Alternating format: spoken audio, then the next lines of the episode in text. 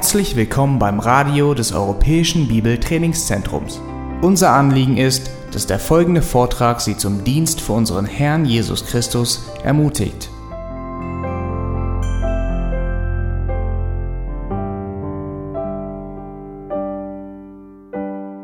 Ja, es freut mich, heute in diesem Jahr nochmal vor euch stehen zu dürfen und äh, auch gerade so kurz vor Weihnachten. Und ähm, die Aufgabe, die mir heute zugefallen ist, ist ähm, eine nicht einfache Aufgabe. Es ist ein Text, den wir uns heute anschauen werden, der unheimlich gewichtig ist. Und weil dieser Text unheimlich gewichtig ist, werden wir wahrscheinlich mehrere Predigten äh, darin auch verbringen. Wir werden in 1. Mose weitermachen. Wir sind in 1. Mose 3, wenn ihr eure Bibeln schon mal aufschlagt, zu dem Kapitel in 1. Mose 3. Nun, wir sind ja kurz vor der Weihnachtszeit. Mittwoch steht Weihnachten vor der Tür. Und eine von unseren Aufgaben, äh, zumindest eine von meinen Aufgaben, die ihr wahrscheinlich auch kennt, äh, habe ich mir gemacht, um den Leuten, den Freunden und Familien, die noch nicht im Glauben stehen, zu zeigen, dass Weihnachten ja viel mehr ist als nur Geschenke. Dass es äh, viel mehr, äh, um, in Weihnachten um viel mehr geht als nur Krippenspiele und Weihnachtsmärkte und Glühwein, sondern dass Weihnachten wirklich sich um eine einzige Person dreht, und zwar Jesus Christus. Alle Bücher, Geschenke, alle Traktate, die wir austeilen, haben meistens dieses, diesen einen Tenor, dieses eine Ziel, um zu zeigen, dass Weihnachten viel mehr ist als nur das Fest, sondern dass es um eine Person dreht, und zwar Jesus Christus. Die Geschenke, die wir uns geben, sollen daran erinnern, dass Gott uns seinen Sohn geschenkt hat, äh, in, in, Gnade und ähm, völlig unverdient. Die Krippenszenen erinnern uns daran, dass Gott demütig geboren wurde, die Hirten, von denen wir hören und den Hirtenspielen erinnern uns daran, dass Gott dass Gottes Gnade wirklich gleichwertig ist, dass es wirklich jeden Menschen betrifft, von dem König bis zu dem niedrigsten Hirten. Aber ich denke, dass in dieser Zeit es eine Frage gibt, die nicht so oft beantwortet ist. Und das ist eine Frage, die eigentlich sich viele Ungläubige stellen, auch wenn sie es nicht unbedingt wissen. Und das ist die Frage, wozu überhaupt das Ganze? Weshalb Weihnachten? Weshalb Jesus? Wozu musste denn Gott seinen Sohn schicken? Ja, wir verstehen es. Ja, okay, man kann es intellektuell verstehen. Es geht um Christus, er ist geboren. Aber wozu musste er denn geboren werden? Weshalb ist es denn so eine große Sache, dass er geboren werden musste, dass wir ein ganzes Fest daraus machen, wo die halbe Welt verrückt spielt? Wieso? Und diese Frage wird leider nicht oft genug beantwortet in dieser Zeit. Und wir werden uns heute um diese Frage drehen. Wir werden uns heute diese Frage beantworten. Nun, in Gottes Zeitplan ist es so gekommen, und ich staune wirklich darüber, äh, dass wir uns heute an diesem Tag in 1. Mose 3 aufhalten, um genau diese Frage zu beantworten. Ja, wir hatten das nicht so geplant, Gott hat das geplant. Ähm, es ist einer der wichtigsten Kapitel, um diese Frage zu verstehen. Nun, wir hatten in den letzten Predigten über 1. Mose gesehen, wie Gott schuf. Wir hatten gesehen im ersten Kapitel, wie der Gott, der ewig, der ewig war, der noch nicht erschaffen ist, der selbstständig ist, innerhalb von sechs, 24 Stunden Tagen alles erschaffen hat, was wir um uns herum sehen. Wir haben gestaunt über das Detail und über die Feinheit, wie er Dinge erschaffen hat, über die, über die Liebe und die, ähm, und die Eigenschaften, die er all diesen Dingen ähm, gewidmet hat. Wir haben seine Liebe dort äh, kennengelernt und gesehen. Wir haben gesehen, wie er ähm, mit Fürsorge uns diese Welt erschaffen hat, damit wir leben können. In Kapitel 2 hatten wir dann gesehen, im Detail, wie Gott den Menschen erschaffen hat. Adam zuerst und dann Eva. Wir hatten gesehen, wie Gott Adam schuf, ihn in den Garten pflanzte, um diesen Garten zu bewahren und zu bebauen. Und wir sahen auch, äh, dass Gott mit all dieser Freiheit, die er gegeben hat, mit all diesem Schönen, mit all diesem Herrlichen, was den ganzen Garten von Eden ausmachte, ein einziges Verbot gegeben hatte, nicht von dem Baum zu essen. Und das hat er an Adam gegeben. Das hatten wir auch gesehen. Wir haben dann noch gesehen, wie äh, Gott eine Gehilfin für diesen Adam schuf. Und ich hatte dann noch die Beobachtung auch angestellt, dass ähm, dieser Garten von Eden, die, diese, diese ursprüngliche Welt, dieses Paradies, uns eine Schablone darstellt, ein, ein, Muster darstellt für die ganze Schöpfung. Hier ist die Quelle von Leben, hier ist die Quelle von, wie Gott sich Rollen vorstellt, wie Gott sich Beziehungen vorstellt zwischen Menschen und zwischen ihm und den Menschen. Es ist wirklich der perfekte Zustand. Es ist der Garten von Eden. Und in dieser Zeit, seit wir uns in 1. Mose aufhalten, hatten wir uns immer wieder äh, darauf fokussiert und immer wieder ein Augenmerk darauf gestrichen und immer wieder unterstrichen, dass 1. Mose keine Märchen beinhaltet. Es ist keine Mythenerzählung. Es ist nicht irgendetwas Übertriebenes. Ähm, es ist überlebenswichtig, dass wir verstehen, dass 1. Mose wirklich tatsächliche Geschichte ist. Das Problem ist, dass heutzutage es immer mehr Stimmen gibt, und besonders von sogenannten Christen, äh, die den Inhalt von diesem Buch in die Welt der Fiktion abschieben wollen. Ähm, die Resultate davon wären wirklich fatal. Wenn Kapitel 1 bis 3 von 1. Mose nicht historisch, nicht fehlerlos, nicht wortwörtlich sind, dann haben wir mit, dem, mit der Rest der Schrift wirklich ein Problem. Weil 1. Mose 1 bis 3 ist die Grundlage, der Estrich für die restliche Offenbarung Gottes. Wir können hier in diesen ersten drei Kapiteln nicht falsch liegen. Entweder 1. Mose ist vollkommen Gottes Wort in all seinen Details und all seinen Konsequenzen, oder es ist nicht. Es gibt hier keinen Mittelweg. Es geht hier auch nicht um Interpretation, denn die Worte, die hier stehen, sind für jedes Kind leicht verständlich. Es ist keine verschachtelte Philosophie. Es ist kein wirrer Schöpfungsmythos, den man sich 50 Mal durchlesen muss, um überhaupt zu verstehen, um was es geht, sondern jeder kann es lesen und wissen, um was es in diesen Kapiteln dreht. Das Problem liegt also nicht an dem Text, es liegt nicht an der Passage, sondern es liegt an uns, weil wir Angst haben vor den Konsequenzen von dem, was es bedeutet, was dieser Text wirklich aussagt, wenn er das wirklich sagt, was dort steht. Und die Frage nach Geschichtlichkeit, Fehlerlosigkeit und Inspiration von diesen Worten kann man nicht mit einem wirren persönlichen Meinungen überlassen. Es ist nämlich wichtig zu sehen, dass die besten Argumente für die Geschichtlichkeit von diesem Text von den Autoren der Schrift selber verfasst werden. Und von keinem geringeren zum Beispiel als Jesus Christus selber, der davon ausgeht, dass 1. Mose 1 bis 3 faktische Geschichte ist. Das sehen wir zum Beispiel in Matthäus 19, Vers 3 bis 6. Letztendlich baut das ganze Neue Testament darauf auf, dass 1. Mose 1 bis 3 und inklusive diesem dritten Kapitel, um den wir uns heute kümmern, wirklich faktische Geschichte ist, so wie es dort steht, nicht irgendwelche Mythen. Und so kann zum Beispiel Paulus in 2. Timotheus 3, 16 bis 17 folgende Worte schreiben, die wir sehr gut kennen. Alle Schrift ist von Gott eingegeben und nützlich zur Belehrung, zur Überführung, zur Zurechtweisung, zur Erziehung in der Gerechtigkeit, damit der Mensch Gottes ganz zubereitet sei, zu jedem guten Werk völlig ausgerüstet. Von welcher Schrift spricht er hier? Er spricht von der Tora. Er spricht von dem, was 1. Mose ausmacht. Er spricht auch von 1. Mose Kapitel 3. Nun, es ist nun weitläufig zu beobachten und da könnt ihr mit, äh, äh, mitsprechen, ist, dass der Zustand des Menschen nicht so ist, wie er sein sollte. Um ehrlich zu sein, ist der, der Zustand des Menschen einfach nur miserabel. Der französisch-schweizerische äh, Philosoph und Schriftsteller Jean-Jacques Rousseau, äh, der war kein Christ, äh, hat mal folgende Aussage gemacht. Er hat gesagt, der Mensch ist frei geboren und überall liegt er in Ketten. Der Mensch ist frei geboren und überall liegt er in Ketten.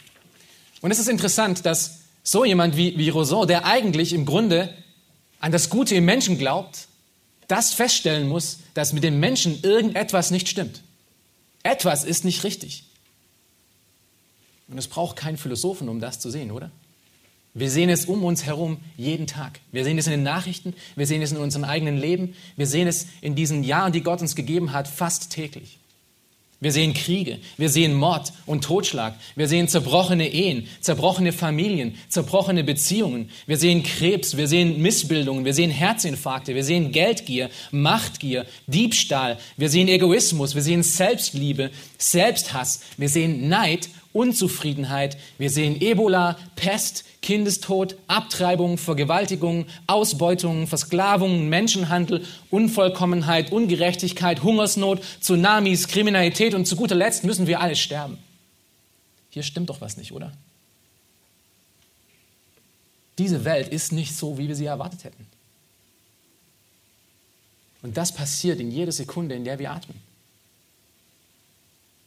Der Mensch ist gebrochen. Er ist nicht frei. Nichts ist gut, sondern gut ist lediglich die Ausnahme. Und diesen Zustand, wieso dieser Zustand kommt, beschreibt nun dieses Kapitel. Lasst uns zusammen lesen. 1. Mose 3, Verse 1 bis 7.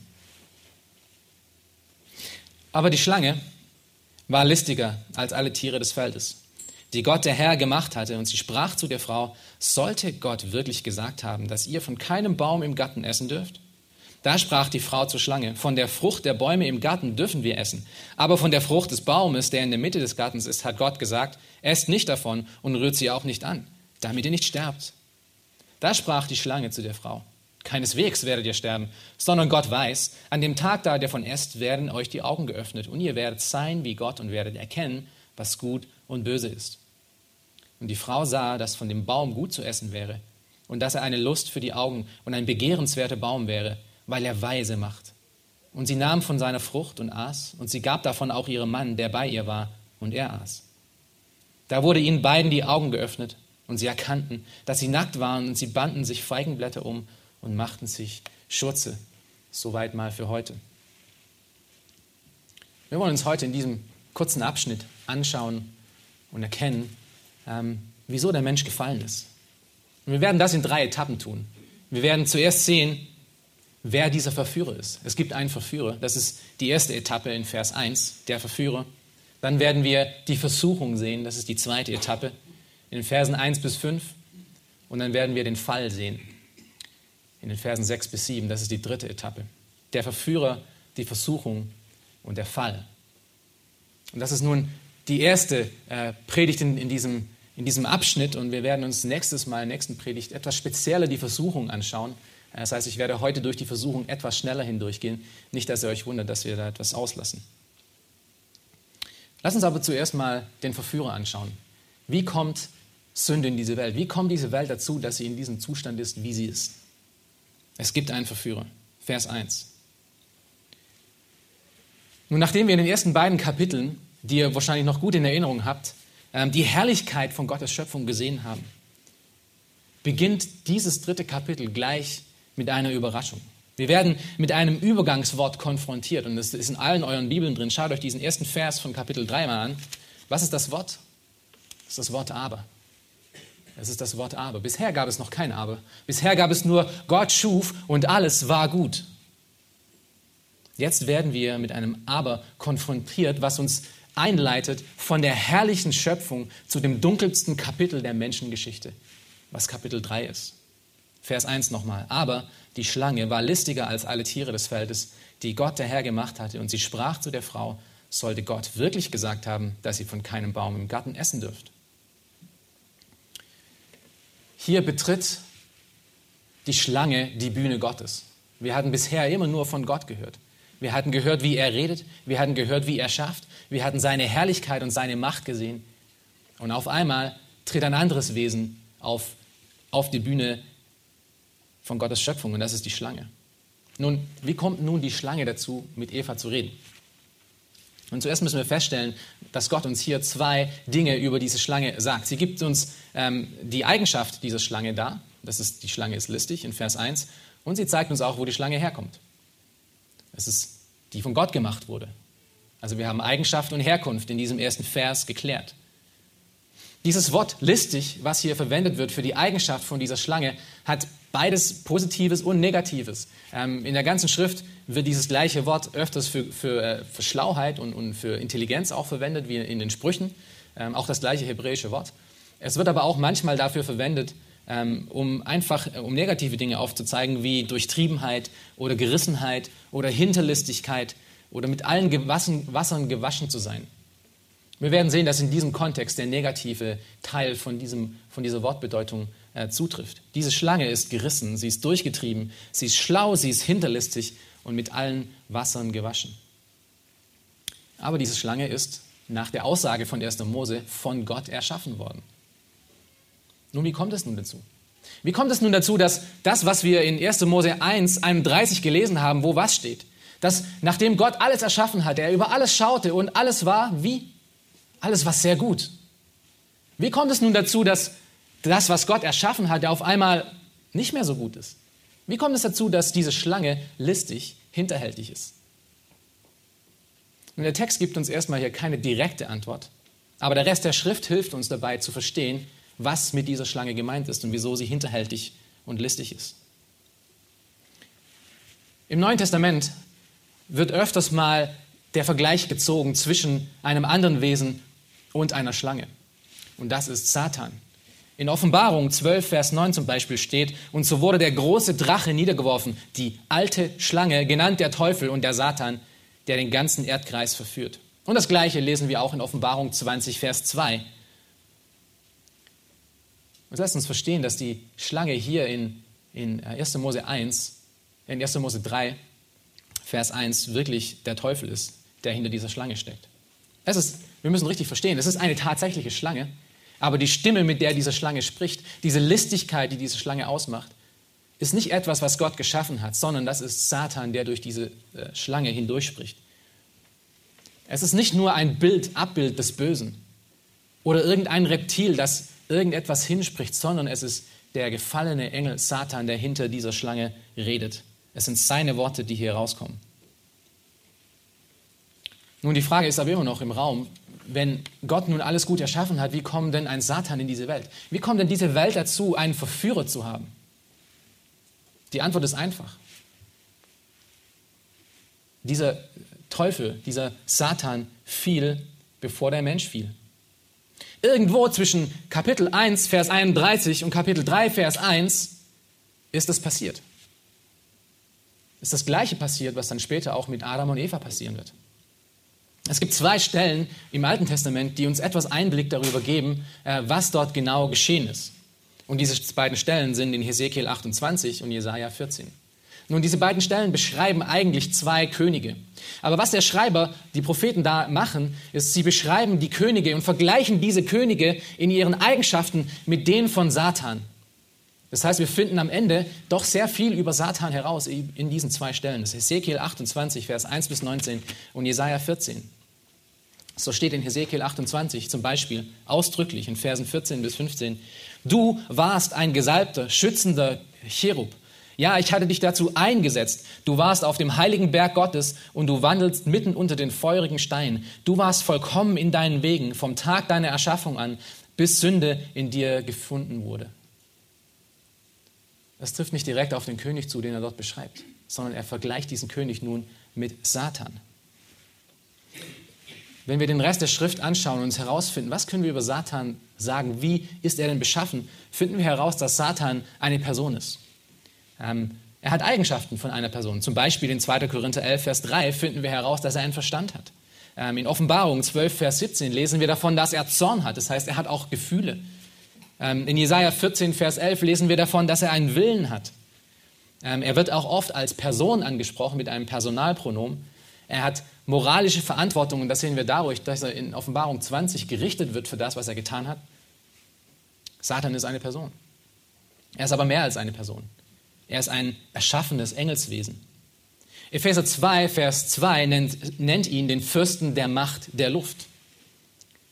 Er wird immer, wenn er auftritt, mit Engeln in Verbindung gebracht, zum Beispiel äh, in Judas 9, wo er mit Michael, dem Erzengel, kämpft um den Körper von Mose. Und Offenbarung 12, Vers 7 spricht über den Kampf, den er mit seinem Heeresvolk gegen das Engelsheeresvolk von Michael halten wird. Also er ist ein Engelwesen. Die Namen Satans, die wir in, in der Schrift finden, sprechen über seine Eigenschaften. Sie sagen aus, wie er denn beschaffen ist. So finden wir Namen wie zum Beispiel der Widersacher oder der Verleumder oder der Ankläger oder das Böse oder der große Drache oder der Versucher oder Fürst dieser Welt oder Belzebub, was eigentlich nur bedeutet, dass er der Herr, der Herr des Dämonenheers ist. Und wann wurde dann dieser Satan erschaffen? Nun, er wurde erschaffen mit den anderen Engeln in 1. Mose 1.1. Ähm, er war einmal gut und heilig, genauso gut und heilig wie alle anderen Engel. Und das sehen wir auch in, in Hesekiel 28, 14. Und dort sehen wir auch, dass er, was wir gerade auch gelesen haben, ähm, dass er einmal eine sehr hohe Stellung hatte. Er war einer der wenigen Cherub, die direkt bei Gott waren. Es ist auch gut möglich, dass er sogar der Lobpreisleiter war von, äh, von, dieser, von dieser Engel, von diesem Engelschar. ist natürlich äh, interessant für mich, da ich ja Lobpreisleiter in dieser Gemeinde bin. Ähm, also eine größere Warnung ja, für alle Musiker. Weiter hatte Satan auch noch einen freien Willen. Nun, Engel und Menschen wurden zu der Zeit, wo sie erschaffen wurden, mit der Möglichkeit und der Fähigkeit erschaffen, um Gottes Worte auch abzulehnen. Und Satan, der einer der heiligsten Engel ist, hatte auch diese Möglichkeit.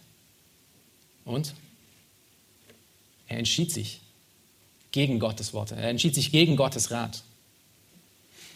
Nun, wir werden später noch sehen, dass nun nach, diese, nach dieser Zeit, nach diesem Fall, dieser freie Willen eigentlich nicht mehr existiert. Weil wir nun alle in Sünde versklavt sind. Aber diese ursprünglichen Engel, diese ursprünglichen Menschen hatten diese Möglichkeit noch, um frei zu entscheiden, um Gottes Wort zu gehorchen oder nicht zu gehorchen. Nun, man könnte sich fragen, wieso um alles in der Welt würde denn dieser Engel, der so nah an Gott ist, dem wirklich alles gegeben ist, der wirklich den ganzen Tag nur heilig, heilig, heilig, heilig singen und preisen kann, wieso kommt er dazu, um Gott abzulehnen? Der Prophet Jesaja gibt uns einen Einblick. Er sagt in Jesaja 14, Vers 13 bis 14 folgendes über Satan. Und doch hattest du dir in deinem Herzen vorgenommen, ich will zum Himmel emporsteigen und meinen Thron über die Sterne Gottes erhöhen und mich niederlassen auf den Versammlungsberg im äußersten Norden. Ich will emporfahren auf Wolkenhöhen, dem Allerhöchsten mich gleich machen. Das ist der Grund, weshalb Satan gefallen ist. Satan entschied sich dazu, nicht mehr untertan zu Gott zu sein. Er hatte genug davon. Er wollte frei von ihm sein. Er wollte seinen Job haben. Er wollte genau so sein, wie Gott auch ist herrschen über alle Welt. Er wollte neben Gott sitzen. Er, das erschaffene Wesen, wollte genau wie sein Schöpfer sein. Und dieser gefallene Engel spricht nun zu dem unschuldigen Menschen. Das erste Mal. Und das bringt uns zur zweiten Etappe in 1. Mose 3. Wir hatten nun den Versucher gesehen. Wir schauen uns nun die Versuchung an. Die Versuchung. Es ist nun erstmal wichtig zu beobachten und eine, eine wichtige Tatsache auch in unserem, in unserem tagtäglichen Leben, dass Gott den Menschen als abhängiges Wesen erschaffen hatte. Und wir hatten das in 1. Mose 2 sehr deutlich gemacht. Der Mensch ist ein abhängiges Wesen. Gott schuf Adam zuerst als Körper und gab ihm dann eine Seele. Er gab ihm Leben. Der Mensch konnte nicht selber leben. Er ist abhängig von dem, was Gott ihm gibt. Aber dazu konnte der Mensch sich auch nicht selber und seine Rolle erkennen, sondern Gott musste ihm Rat geben. Gott musste ihm sagen, wer er ist und was er zu tun hat. Und das ist eine grundlegende Eigenschaft von uns allen. Wir haben Rat nötig. Wir können unsere Aufgabe in dieser Welt selbst nicht erkennen. Wir müssen ständig unsere Umstände interpretieren, unsere Umwelt interpretieren, um herauszufinden, wo wir eigentlich hingehören und was wir eigentlich tun sollen. Wir sind dazu erschaffen, um von Grund herauf von Gottes Offenbarung abhängig zu sein. Wir brauchen Rat. Wir sind ein Ratsuchender, ein ratsuchendes äh, Wesen. Und genau das macht sich nun Satan zunutze, indem er selbst als Ratgeber auftritt. Und zwar als ein Ratgeber, wenn ihr euch den ersten Vers nochmal anschaut, ein Ratgeber, der auch Gott kennt. Beziehungsweise das sehen wir dann äh, später in Vers 5, wenn er sagt, sondern Gott weiß, Gott weiß. Satan nimmt sich selber als jemand, der sagt, hey, ich kenne Gott. Ich weiß, wer er ist. Ähm, ich gebe euch mal Rat, was Gott wirklich sagen möchte. Und somit macht Satan das erste Mal in der Schöpfung eine alternative Offenbarungsquelle auf, und zwar sich selber. Er präsentiert sich als jemand, der Gott kennt und sagt, hey, ihr habt das gehört, was er gesagt hat. Ich kenne ihn. Ich sage euch, das ist, was er gemeint hat. Das ist, was Satan hier mit Eva tut. Und diese ersten Worte, diese, diese erste Predigt äh, von Satan an das Geschöpf bringt zugleich die todbringendsten Worte, die es überhaupt gibt. Bisher die Worte, die wir in 1. Mose gelesen haben, waren einfach nur Worte des Lebens. Es waren Worte, die Leben gebracht haben, die alles erschaffen haben, wie es da ist. Und die ersten Worte, die wir aus dem Mund von diesem Verführer hören, sind todbringende Worte. Jetzt, wo Satan spricht, kommt Zerstörung. Und äh, Dietrich Bonhoeffer nannte diese, äh, diesen ersten Vers die erste Diskussion über Gott. Und seitdem hat das nicht aufgehört, über Gott zu diskutieren. Nun, was ist nun dieses treibende Element? Was ist nun der Inhalt von dieser Predigt? Was ist das eine Ziel, das Satan in seinem Sinn hat, dass er möchte, dass Eva versteht? Schau euch den ersten Vers nochmal an. Was spricht er zu der Frau? Er sagt, sollte Gott wirklich gesagt haben, dass ihr von keinem Baum im Garten essen dürft? Hier sehen wir die Ursünde. Hier sehen wir das allererste Problem. Hier sehen wir die, die Mutter aller Sünden. Was Satan hier tut, ist, er versucht, Zweifel in Evas Kopf hineinzuwirken. Nicht Zweifel an sich selbst oder am Leben, sondern Zweifel an was? Zweifel an Gottes Wort. Zweifel an ihm. Er fährt mit dieser subtilen Frage eigentlich einen Frontalangriff. Einen Frontalangriff auf die Irrtumslosigkeit von Gottes Offenbarung. Soll Gott wirklich gesagt haben? Er versteht nämlich, dass wenn er es schafft, hier Zweifel zu sehen, dann sind die Tore für alles offen dann gibt es keine absolute mehr, dann gibt es kein richtig oder falsch mehr. Dann ist alles irgendwie relativ geworden, wenn es hier wirklich Zweifel gibt. Wenn diese Hürde überwunden werden kann, dann steht alles zur Debatte. Alles zur Debatte zum Ausleben meiner eigenen persönlichen äh, Einstellungen und Vorlieben. Der Ursprung des Menschen, Wert des Menschen, Sinn des Lebens, Sexualität, Anbetung, Gemeinde, Beziehung, alles steht offen zur Debatte und meiner Interpretation. Wenn hier Zweifel gesät werden kann. Es ist sehr, sehr hinterhältig, wie der Teufel Eva hier bearbeitet. Er tischt ihr keine offensichtlichen Lügen auf. Er fragt einfach mal nach. Bist du dir sicher, dass Gott das gesagt hat? Paulus sagt in, im zweiten Korintherbrief, in Kapitel 2, Vers 11, mit voller Überzeugung, dass Satans Absichten uns nämlich nicht unbekannt sind. Sie sind uns nicht unbekannt. Und Paulus geht hier in, in 2. Korinther und auch in Epheser 6, Vers 11 davon aus, dass die Strategien und die Methoden, die der Teufel verwendet, um Menschen zu diesem Zweifel zu bringen, uns sehr wohl bekannt sind. Und so können wir an dieser Stelle ein paar wichtige Beobachtungen machen darüber, wie dieser Mensch verführt wurde, welche Methoden und Strategien Satan verwendet. Und wir werden im genaueren Detail da in der nächsten Predigt darauf schauen, aber ich nenne sie schon einmal diese Strategien und Methoden, denn sie sind auch wichtig für heute. Zuerst sehen wir Vers 1, dass, er den, äh, dass Satan den Fokus auf das Verbotene setzt. Er setzt den Fokus auf die Dinge, die nicht erlaubt sind. Und was war nicht erlaubt in diesem Garten? Nur eine einzige Sache war nicht erlaubt, von diesem Baum zu essen. Der Rest war was? Freiheit. Es gab nur Freiheit mit der Ausnahme von dieser einen einzigen Sache. Und wenn ihr euch den ersten Vers mal anschaut, wo liegt der Fokus? Auf dieser einen einzigen Sache. Aber noch mehr, er übertreibt auch noch. Gott hat nicht gesagt, dass ihr von keinem der Bäume essen dürft, sondern nur von diesem einen einzigen.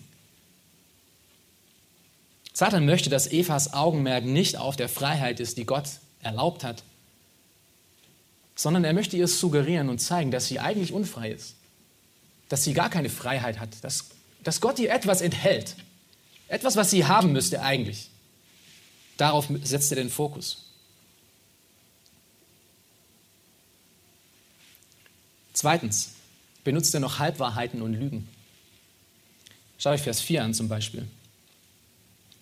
In diesem Vers beginnt Satan nun einen kompletten Angriff.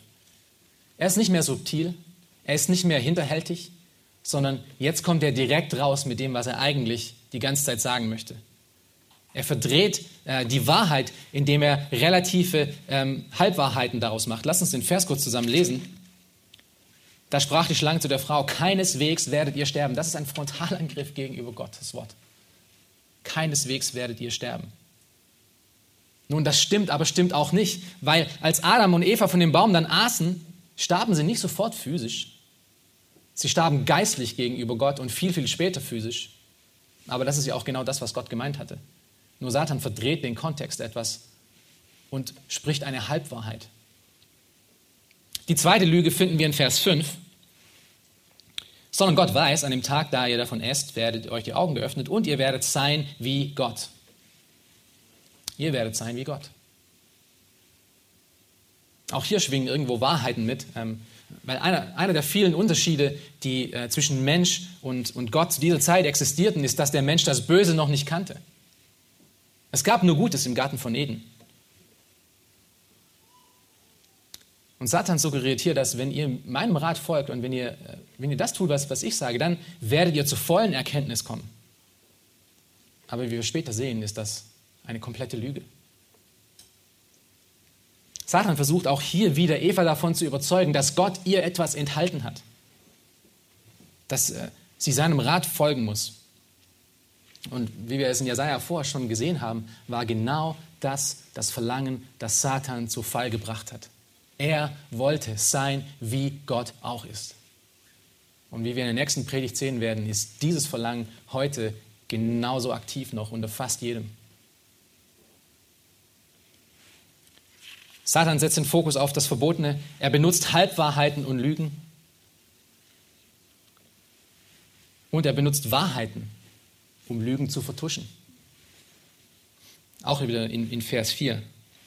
Wir sehen hier, dass er ähm, auch Wahrheiten spricht. Ja? Er sagt ähm, in Vers 5, sondern ihr weißt, an dem Tag, da ihr davon esst, werden euch die Augen geöffnet. Das stimmt. Ihnen werden die Augen geöffnet. Nur zu was? Das sagt er nicht. Ähm, und dann sagt er noch, ihr werdet Gut und Böse erkennen. Das stimmt auch. Sie werden Gut und Böse erkennen. Aber er sagt nicht wie. Seht ihr, er versteckt seine Lüge mit Wahrheiten zusammen. Beides stimmt irgendwo. Beides wird passieren. Aber verdreht den Kontext und die Absichten, in denen Gott sie ursprünglich gesagt hat. Gott warnte nämlich Adam davor, dass er diese Dinge kennen würde. Es war eine Warnung. Es war nicht etwas, was er versprochen hat. Und der Teufel macht daraus etwas Erstrebenswertes, was sie nachgehen müssen. Er benutzt ganz gezielt Gottes Wahrheiten, um seinen eigenen Rat zu legitimieren. Und das tut er immer. Er geht immer von Gottes Offenbarung auf. Er kann nichts Neues erschaffen. Er muss mit Gottes Wort irgendetwas anfangen, weil außer Gott gibt es keine Realität und keine Wahrheit. Und Eva wäre wahrscheinlich nicht darauf reingefallen, wenn Satan gekommen wäre und gesagt hätte, hey du Eva, äh, ich möchte, dass du von diesem Baum isst, weil ich möchte, dass du und Adam und die ganze Menschheit und die ganze Schöpfung auf einmal diese Beziehung, die sie mit Gott haben, nie mehr haben werden und ihr für Ewigkeit sterben würdet. Das hätte Eva wohl nicht geschluckt. Aber die Art und Weise, wie er diese Lügen verpackt in den Halbwahrheiten und, und teilweise auch Wahrheiten, das ist, was ihn listig macht. Also er benutzt Wahrheiten, um Lügen zu vertuschen. Er benutzt auch mangelnde Erkenntnis. Das sehen wir in Vers 2. Wenn wir das kurz zusammen lesen. Da sprach die Frau zur Schlange nach der ersten Frage, die äh, Satan ihr gestellt hat. Von der Frucht der Bäume im Garten dürfen wir essen. Vers 3. Aber von der Frucht des Baumes, der in der Mitte des Gartens ist, hat Gott gesagt, esst nicht davon und rührt sie auch nicht an, damit ihr nicht sterbt. Nun ist das, was Gott gesagt hat, ja und nein. Sie hat, sie hat einen Teil dazu gedichtet. Wir wissen es genau nicht, ob sie das getan hat oder ob Adam ihr das gesagt hat. Auf jeden Fall hatte sie nicht komplettes Wissen. Sie hatte das, äh, Gottes Wort, wie es gesagt wurde, nicht akkurat auf der Lippen. Und wie wir auch noch in den späteren Predigten sehen werden, ist das genau das Gegenteil von dem, was Jesus Christus ausmacht. In Matthäus 4, 4, als er in der Wüste leidet, verführt wurde, nachdem er 40 Tage nichts gegessen hatte, was sind denn seine Antworten? Wie widersteht er denn Satan? Er gibt Gottes Wort akkurat und ganz genau wieder, ohne irgendwelches dazutun. Er kommt nicht mit seiner eigenen Verteidigung, sondern er lässt Gott sprechen. Und das ist das erste Problem, das Eva hier hat. Sie hat mangelnde Kenntnis von Gottes Wort. Oder gibt es zumindest mangelhaft wieder. Sie war nicht wirklich im Bilde von dem, was Gott wirklich gesagt hatte. Und vielleicht kurz dazu. Wir werden später noch ein bisschen darauf eingehen, also nicht heute, sondern nächstes Mal. Ähm, wenn du in diesem Boot sitzt, wenn du nur mit Halbwahrheiten in deinem Leben von Gottes Wort herumrennst, bist du ein gefundenes Fressen für jede Versuchung in dieser Welt. Wenn du Gottes Wort nicht wirklich tief und gut kennst, ist Tür und Tor offen in deinem Leben für alle möglichen falschen Wege. Es ist nämlich die Erkenntnis, die uns zu Gottesfurcht und die uns zur Gottesgleichheit bringt. Und das ist, was 2. Petrus was Petrus im zweiten Petrusbrief in, in Kapitel 1, Vers 3 ausdrückt. Er sagt, da seine göttliche Kraft uns alles geschenkt hat, was zum Leben und zum Wandel in Gottesfurcht dient, wie durch die Erkenntnis dessen, der uns berufen hat, durch seine Herrlichkeit und Tugend. Wenn es uns an Erkenntnis mangelt, mangelt es uns an gottesfürchtigem Leben. Wenn es uns an Erkenntnis mangelt, sind wir gefundenes Fressen für die Methoden und die Listen des Satans und dieser Welt. Deshalb stehen wir hier auch in dieser Gemeinde so fest darauf, dass wir Gottes Wort in aller Tiefe kennen müssen.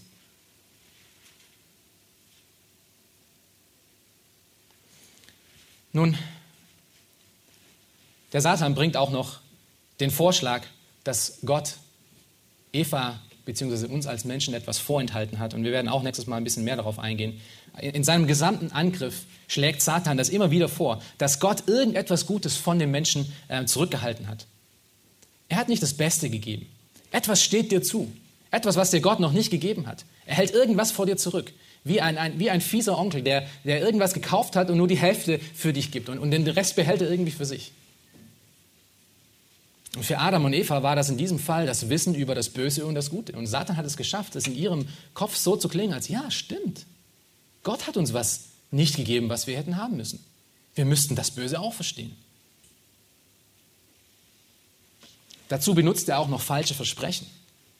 Ähm, wie wir gesehen haben, die Versprechen, die, die Satan gibt, ihr werdet sein wie Gott, die werden nicht zutreffen. Und das wird auch spannend sein, wenn wir uns darüber Gedanken machen, wie das in unserem eigenen Leben aussieht. Ähm, aber das würde heute zu, zu weit führen.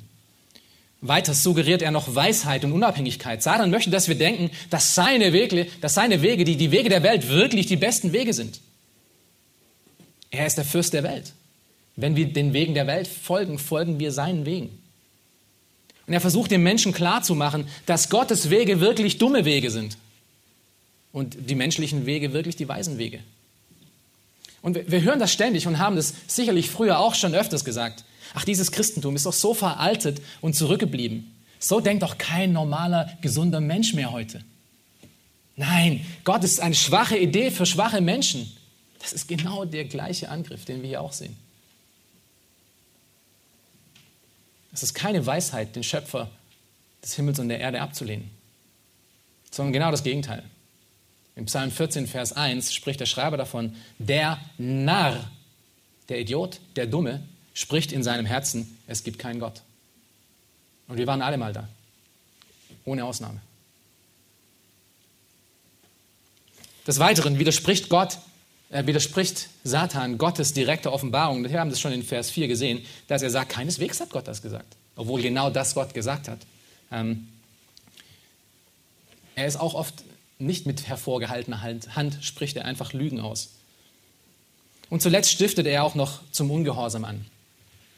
Satan versucht Zweifel in Eva aufzubringen, Zweifel an Gottes Güte, Zweifel an Gottes Wahrhaftigkeit, Zweifel an seiner Irrtumslosigkeit, aber er bleibt dort nicht stehen. Er möchte, dass sie diesen Zweifel ummünzt in was? In Ungehorsamkeit gegenüber seinem Wort.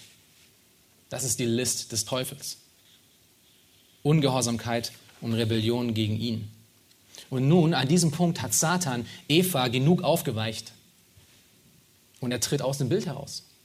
Von nun an, von diesem Vers an, sehen wir ihn nicht mehr, wie er auf sie einredet, sondern er hat sein Gift gestreut, sie hat es gefressen und nun verteilt es sich in ihrem ganzen Leben. Und das bringt uns zur dritten Etappe. Das ist der Fall des Menschen, der Fall. Schaut euch Vers 6 und 7 an. Lasst uns kurz zusammen lesen. Und die Frau sah, dass von dem Baum gut zu essen wäre und dass er eine Lust für die Augen und ein begehrenswerter Baum wäre, weil er weise macht. Und sie nahm von seiner Frucht und aß und sie gab davon auch ihrem Mann, der bei ihr war, und er aß. Schaut euch mal die Verben an, die in diesem Text vorkommen. Sie sah, sie nahm, sie aß, er aß und sie gab. Und diese Verben beschreiben den Prozess der Sünde, den wir auch sehr gut kennen. Zuerst sieht sie, Vers 6, schaut euch das kurz an. Eva sah was? Sie sah, dass der Baum praktisch und physisch ansprechend war. Man konnte gut von ihm essen.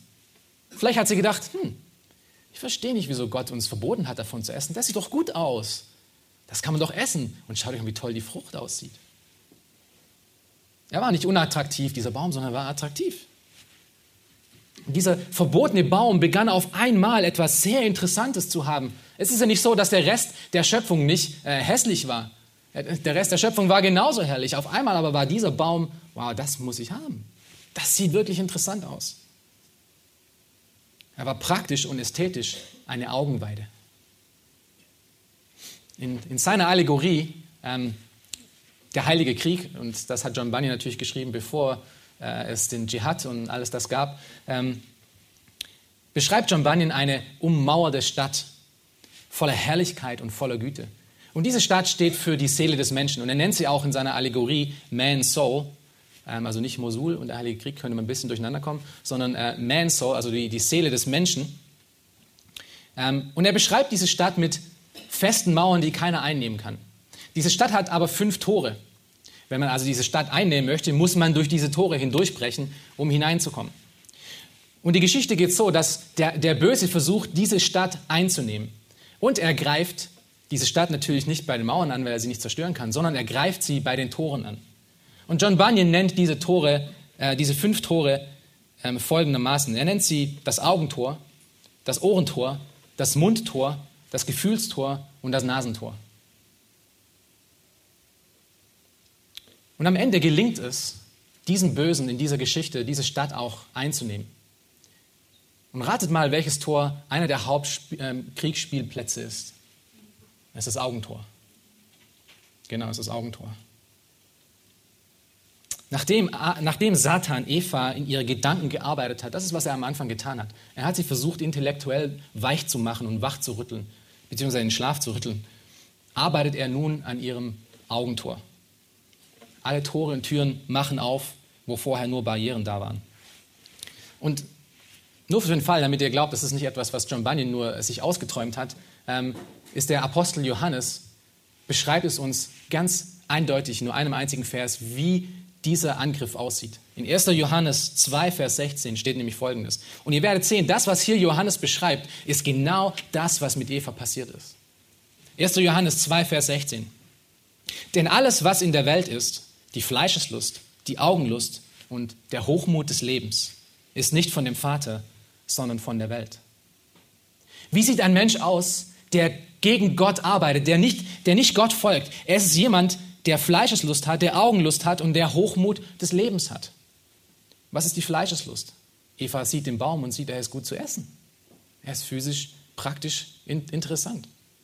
Was ist die Augenlust? Es steht dort, sie, hat, sie fand den Baum attraktiv, sie, sie fand ihn ästhetisch äh, sehr interessant. Und der Hochmut des Lebens? Schaut euch Vers 6 nochmal an.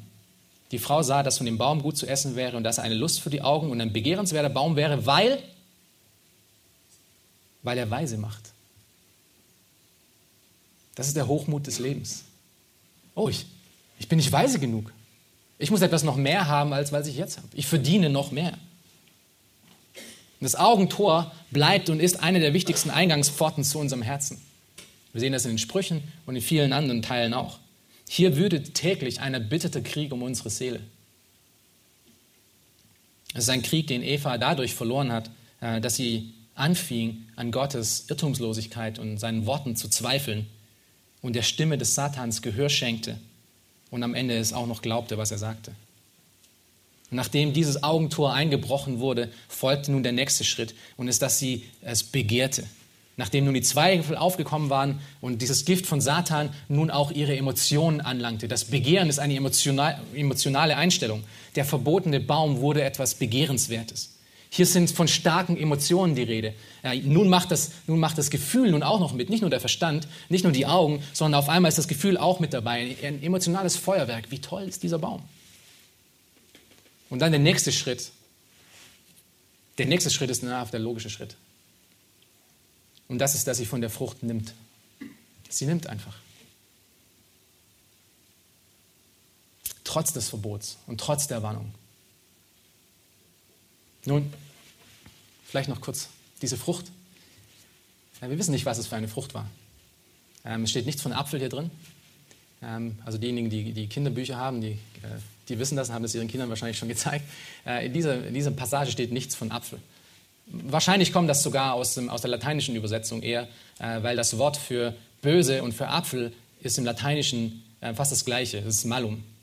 Und deswegen kommt wahrscheinlich diese Idee daher, dass diese Frucht ein Apfel ist. Wir wissen es nicht ganz genau.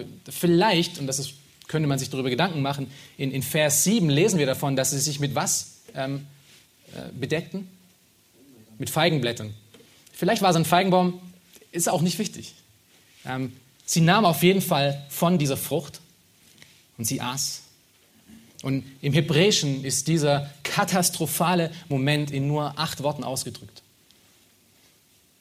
Aber es ist wirklich interessant zu lesen, dass diese Grammatik, die der Schreiber hier auswählt, so holprig ist, dass man wirklich gnadenlos sich auf den Inhalt konzentrieren muss, um überhaupt durchzukommen. Es ist phonetisch so holprig, dass man wirklich jedes Wort einzeln lesen muss. Und in unseren deutschen Übersetzungen äh, wird es auch versucht. Er nahm, er aß, er sah. Ich werde es jetzt nicht versuchen auszusprechen, aber das ist ähm, grammatisch auch gezeigt, dass hier das erste Mal ähm, etwas ganz Furchtbares passiert in dieser Welt. Bevor wir nun aber denken, dass äh, der Fall mit dem Nehmen von der Frucht zu tun hat und das ganze Problem alleine darstellt, müssen wir verstehen, dass der Fall von Eva eigentlich schon vorher begonnen hat, bevor sie diese Frucht nahm. Und das ist auch für unser eigenes Leben wichtig zu wissen. Wenn wir sündigen, an dem Punkt angekommen sind, wo wir Gottes Wort übertreten, aktiv, haben wir einen Pfad hinter uns, einen Pfad von verlorenen Schlachten. Und das ist genauso bei Eva. Ihr Problem fing an, als sie der Schlange nicht die Grenzen aufzeigte, die sie hätte eigentlich aufzeigen müssen. Anstatt halbgebackene Antworten zu geben und dann die Schlange widersprechen zu lassen, hätte sie den Auftrag Gottes wirklich ernst nehmen müssen, dass sie die Schöpfung sich untertan machen muss und die Schlange in die Wüste zu schicken. Sie hätte vielleicht sagen können, ich weiß nicht, wer, wer, du bist oder woher du kommst, aber das, was du sagst über Gott, ist tödlich und giftig. Das stimmt überhaupt nicht. Hinfort mit dir und sprich niemals wieder mit uns. Das hat sie nicht getan. Sie hat eine halbgebackene Antwort gegeben und hat dann wieder zugehört. Und in diesem Abschnitt sehen wir nun den deutlichen Weg, den die Sünde nimmt, äh, bevor sie in Taten umschlägt. Und im Neuen Testament macht Jakobus, inspiriert natürlich durch den Heiligen Geist Gottes, diesen Weg noch einmal ganz klar deutlich. In Jakobus 1, in Jakobus 1, Vers 14 bis 15 steht folgendes. Jeder Einzelne wird versucht wenn er von seiner eigenen Begierde gereizt und gelockt wird. Denn wenn die Begierde Empfang hat, gebiert sie die Sünde. Die Sünde aber, wenn sie vollendet ist, gebiert den Tod. Die Versuchung fängt mit dem eigenen Verlangen an, reizen und locken. Es ist ein Prozess des Nachsinns, der danach kommt. Das sieht ja schön aus. Da schaue ich nochmal hin. Und dann gebiert die Sünde. Und dann kommt der Tod. Und genauso wie hier in Jakobus ist auch bei Eva Satan nun nicht mehr aktiv. Dieses Wort, ich weiß nicht, wie man es im, äh, es im Deutschen auch so gibt, aber man, hat es, man hört es im Englischen sehr oft, dieser Ausspruch, oh, the devil made me do it. Ja, der Teufel hat mich das machen lassen. Ja? Er hat mich dazu gebracht, er hat mich dazu gezwungen. Das ist eine infame Lüge. Jakobus macht es sehr deutlich. Der Weg zur Sünde fängt mit deiner eigenen, Gebier, äh, mit deiner eigenen ähm, Verlangen an. Satan gibt dir nur die Möglichkeit dazu. Er bringt dich nicht dazu, er zwingt dich nicht dazu. Der Teufel hat noch nie jemanden zur Sünde geführt. Und das ist überlebenswichtig, diesen Prozess wirklich zu verstehen. Nun, wir haben die ganze Zeit auch nun Eva angeschaut und ähm, wir bekommen fast die Idee, als ob sie diejenige ist, die Schuld in diese Welt gebracht hat, weil wir lesen nichts von Adam, außer dass er dann am Ende auch aß von dem, was sie schon genommen hatte. Aber damit wir das nicht falsch verstehen, müssen wir kurz in den Römerbrief schauen, Römer 5, Vers 12 und 14. Schlag das mal kurz auf, weil das ist sehr wichtig, um den ganzen Prozess, wie diese Welt so sündhaft wurde und wie diese Welt so zerbrochen wurde, wie sie ist, passiert ist. Römer 5, 12 bis 14. Darum, gleich wie durch einen Menschen die Sünde in die Welt gekommen ist und durch die Sünde der Tod und so der Tod zu allen Menschen hingelangt ist, weil sie alle gesündigt haben in ihm, dennoch herrschte der Tod von Adam bis Mose auch über die, welche welche nicht mit einer gleichartigen Übertretung gesündigt hatten, wie Adam, der ein Vorbild dessen ist, der kommen sollte. Sünde kam in die Welt durch Adam, nicht durch Eva. Adam hatte den Auftrag bekommen, von Gott nicht von dem Baum zu essen. Er wurde zuerst geschaffen und er bekam die Verantwortung, als Verwalter der gesamten Schöpfung aufzutreten, inklusive seiner Frau. Und auch später, wenn, wenn Paulus über Adam sagt, dass er nicht verführt wurde, in 1 Timotheus, ist er der Grund, weshalb die Sünde in dieser Welt gekommen ist. Und wir werden in den kommenden Wochen noch öfters darüber sprechen und das noch ein bisschen weiter ausloten. Äh, es hat auch wirklich tiefe Auswirkungen für unser ganzes Leben, vor allem für uns als Männer. Nun, die Frage ist nun, ist Adam und Eva nun wirklich frei geworden?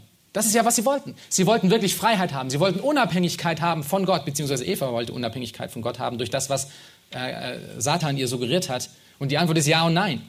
Ja, weil Gott nur wenig später zu sich selbst sagt, schaut euch äh, 1. Mose 3, Vers 22 an, er sagt, siehe, der Mensch ist geworden wie uns einer, indem er erkennt, was gut und böse ist. Also ein Teil von dem, was Satan gesagt hat, ist wahr geworden.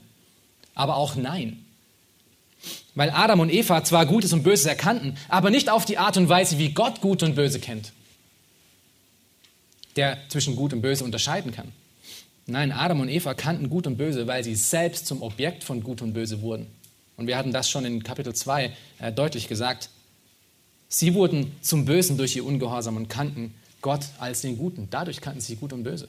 Es war nicht ein neutrales Kennen von Gut und Böse. Es ist wie, es ist wie wenn der, der, der äh, ähm, Onkologe, ja, der, der, der Krebsarzt, ähm, er kennt Krebs. Aber er kennt Krebs auf eine andere Art und Weise als sein Patient. Sein Patient kennt Krebs auch. Aber der Krebs von seinem Patient führt unweigerlich zum Tod, während der Onkologe noch leben wird. Das ist genau das Gleiche hier auch. Sie sind nicht frei geworden. Ihnen wurden die Augen geöffnet, ja. Aber nicht zur völligen Erkenntnis, sondern zur Scham und zur Verwesung. In Vers 7 schaue ich das an. Da wurden ihnen beiden die Augen geöffnet und sie erkannten, dass sie nackt waren und sie banden sich Feigenblätter um und machten sich Schurze. Aus einer harmonischen und sündlosen Beziehung wurde auf einmal, auf einen Schlag eine gebrochene Beziehung von Scham und Gedanken, die vorher noch nie existierten. Anstatt Unschuld und Erfüllung ineinander zu haben, war Perversion und Unreinheit da. Deshalb benutzten sie Blätter, um sich zu bedecken. Die Schlange hatte gelogen. Satan hatte Eva auf eine clevere Art und Weise verführt, Gottes Wort, Gottes Güte zu misstrauen. Und weshalb Adam einfach diese Frucht von seiner Frau nahm, wird nicht genau erklärt, aber er tat es. Und anstatt nun Freiheit und Unabhängigkeit zu haben, was ja Satan versprach, findet sich die ganze Schöpfung in Knechtschaft. Jesus macht das in Johannes 8, Vers 33 bis 34 deutlich. Und in anderen Passagen, die auch deutlich davon sprechen. Nun, um, zum Abschluss zu kommen für, für heute, es gibt noch so viel darüber zu sagen, aber wir möchten da kurz einen Strich ziehen. Ähm, müssen wir kurz uns darüber Gedanken machen, dass in der letzten Zeit, äh, ich weiß nicht, ob ihr das wisst, die, die ein bisschen äh, Nachrichten lesen, es gab ja in den letzten ein, zwei Jahren diese ganzen Leaks-Bewegungen, oder? Ähm, äh, Wikileaks, dann gab es die LuxLeaks. Kennt ihr das? Ja? Wikileaks war ja Assange, der die ganzen, äh, die ganzen Geheimnisse von der CIA aus, ähm, ausplauderte und allen möglichen anderen Geheimnissen auch noch. Und dann gab es jetzt vor kurzem die LuxLeaks, die gezeigt haben, dass Luxemburg so viel Steuern ähm, den großen ähm, Firmen spart. Ähm, das hat ja auch jemand geleakt, also er hat es äh, herausfließen lassen, er hat Informationen weitergegeben, die er nicht hätte weitergeben sollen. Nun, 1. Mose 3 ist vielleicht auch so ein bisschen so eine, eine Leaks-Seite, äh, die uns den Prozess der Sünde zeigt, wie es dieses Geheimnis ähm, offenbart. Und dank Gottes Offenbarung sind wir nun nicht mehr einfach ausgesetzt und ausgeliefert, wie Eva es war, sondern wir können wirklich mit Paulus zusammen sagen, was er schon in 2. Korinther gesagt hat. Die Absichten also die Methoden und die Art und Weise, wie Satan funktioniert, ist uns nicht unbekannt.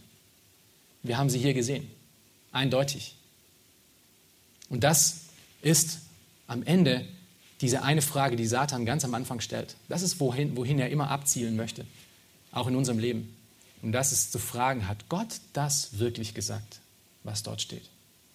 Hat er das wirklich gesagt? Bist du dir wirklich sicher? Zweifel an Gottes Wort zu hegen, das ist diese eine Masche, auf die Satan heraus möchte. Aber mehr noch. Dieses Kapitel zeigt uns unmissverständlich, weshalb wir Weihnachten brauchen. Es zeigt uns, welchen tatsächlichen Stellenwert dieses Kind in der Krippe hat. 1. Mose 3 gibt die Erklärung, wozu Jesus Christus ein Kind werden musste, in diese Welt kommen musste, wieso er am Kreuz sterben musste und wieso er auferstehen musste.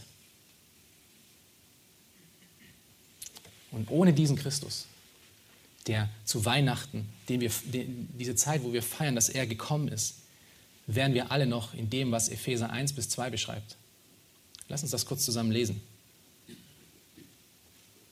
Paulus spricht hier zu Menschen, die schon im Glauben sind, aber er spricht über ihr vorheriges Leben. Und er sagt folgendes: Auch euch, die ihr tot wart durch Übertretungen und Sünden, in denen ihr einst gelebt habt, nach dem Lauf dieser Welt, gemäß dem Fürsten, der in der Luft herrscht, dem Geist, der jetzt in den Söhnen des Ungehorsams wirkt. Unter ihnen führten auch wir alle einst unser Leben in den Begierden unseres Fleisches, indem wir den Willen des Fleisches und der Gedanken taten. Und wir waren von Natur Kinder des Zorns, wie auch die anderen. Das ist die Welt ohne Christus. Das ist, wie jeder von uns einmal ausgesehen hat. Wir waren alle Sklaven der Sünde. Wir waren alle geistlich tot und wir waren aber nicht neutral, sondern wir hatten einen Herrn. Wir hatten jemanden, dem wir gefolgt sind. Und das ist nämlich Satan und allen seinen Wünschen, dem wir gefolgt sind. Das ist, wie die ganze Welt aussieht. Römer 3 macht das deutlich. Kein Mensch sucht Gutes. Wir sind alle verloren in Adam. Und dann, Epheser 2, Vers 4, dann geschieht Weihnachten. Gott aber. Das ist genau die Botschaft von Weihnachten. Gott aber. Gott aber, der reich ist an Erbarmen, hat uns um seiner großen Liebe willen, mit der er uns geliebt hat, auch uns, uns alle, die wir tot waren durch die Übertretungen, mit Christus was gemacht? Lebendig gemacht. Aus Gnade seid ihr errettet. Und Gnade bedeutet etwas, was man nicht verdient hat, bekommt man. Wir sind alle vom Tod zum Leben gekommen, die, die wir hier sitzen und, und Christus als Erlöser und Rettung kennen, weil Gott eingegriffen hat, weil Gott Weihnachten gegeben hat. Und ich hoffe, dass diese Weihnachten, diese, dieses Weihnachtsfest wirklich viel mehr in eurem Leben wird, als nur diese Krippenspiele oder daran zu denken, dass es um Christus geht. Er ist gekommen, es ist ein Gott aber, damit wir aus dieser unendlich grandiosen ähm, schlimmen Situation, die uns den Tod gebracht hätte, wieder zum Leben kommen dürfen. Und hört euch mal die Weihnachtslieder an, die wir singen. Die sprechen genau davon. Zum Beispiel singen wir solche Lieder wie Wie soll ich dich empfangen? In Vers 4 und Vers 5 schreibt der Dichter folgendes. Ich lag in schweren Banden. Du kommst und machst mich los.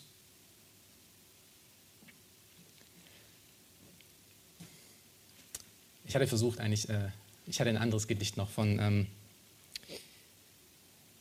äh, es gibt noch viel weitere schöne Weihnachtslieder. Ich stehe an einer Krippe hier zum Beispiel und ich hatte es äh, nicht gewählt, weil ich das wahrscheinlich nicht geschafft hätte durchzulesen, ohne, äh, ohne äh, zusammenzubrechen. Aber versuchen das jetzt mal mit diesem.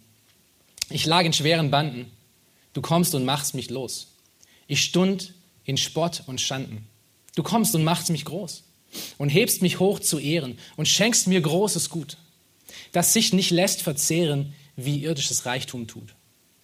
Nichts, nichts hat dich getrieben zu mir vom Himmelszelt, als das geliebte Lieben, damit du alle Welt in ihre tausend Plagen und großen Jammerlast, die kein Mund kann aussagen, so fest umfangen hast. Und wenn wir dann noch so ein Weihnachtslied hören, wie ich stehe vor deiner Krippe hier, O Jesu, du mein Leben, ich komme, bring und schenke dir, was du mir hast gegeben. Nimm hin, es ist mein Geist und Sinn, Herz, Seel und Mut. Nimm alles hin und lass es dir wohlgefallen. Das ist eine andere Ansicht von Weihnachten. Es geht nicht nur um Christus, sondern es geht um denjenigen, der am Kreuz gestorben ist, der gekommen ist, damit du und ich für alle Ewigkeiten Leben finden und aus diesem Dilemma der Menschheit, das hier in 1. Mose 3 geschehen ist, den Ausweg finden. Das ist der einzige Weg.